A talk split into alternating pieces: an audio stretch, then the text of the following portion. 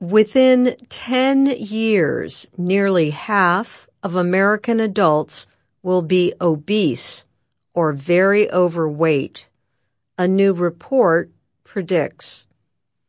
In addition, the researchers warned that one in four Americans will be severely obese.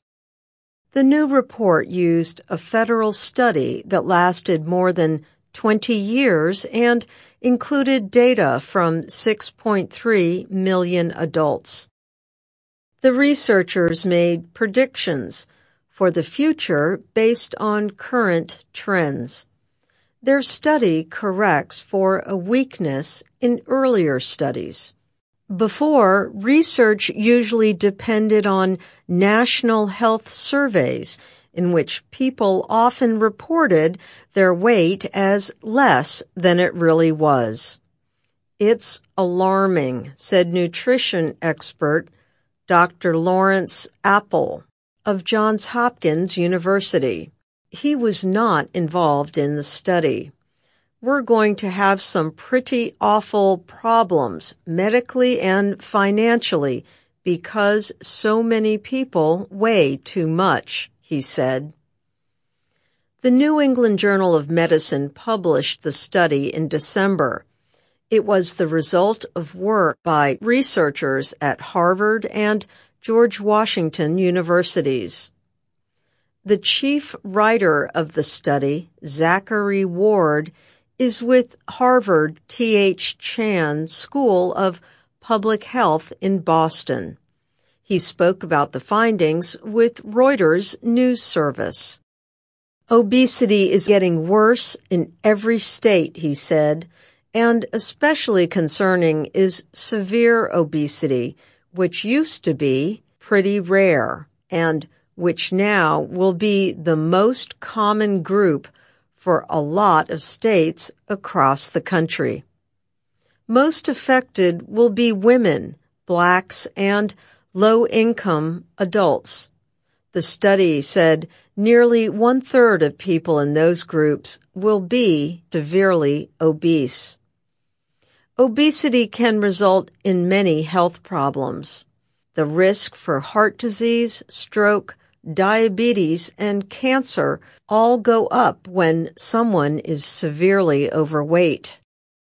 Obesity is generally defined by a person's body mass index number, or BMI.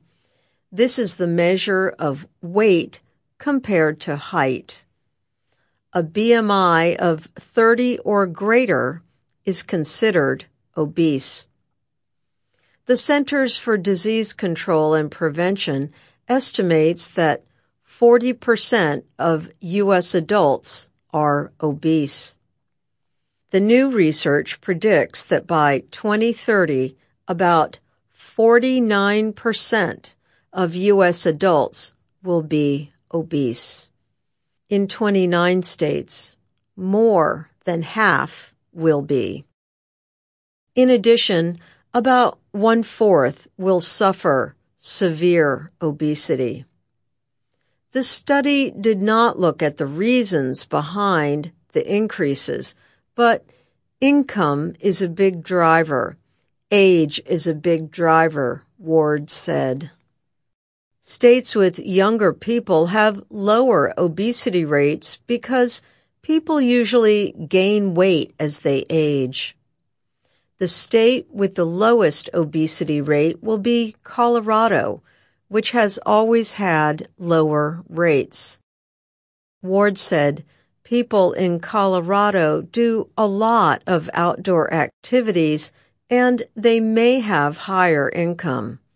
He added that living at higher elevations like Colorado might also influence the results. There may be something about having to take a little extra energy to do everything at a higher altitude that keeps weights lower, he said.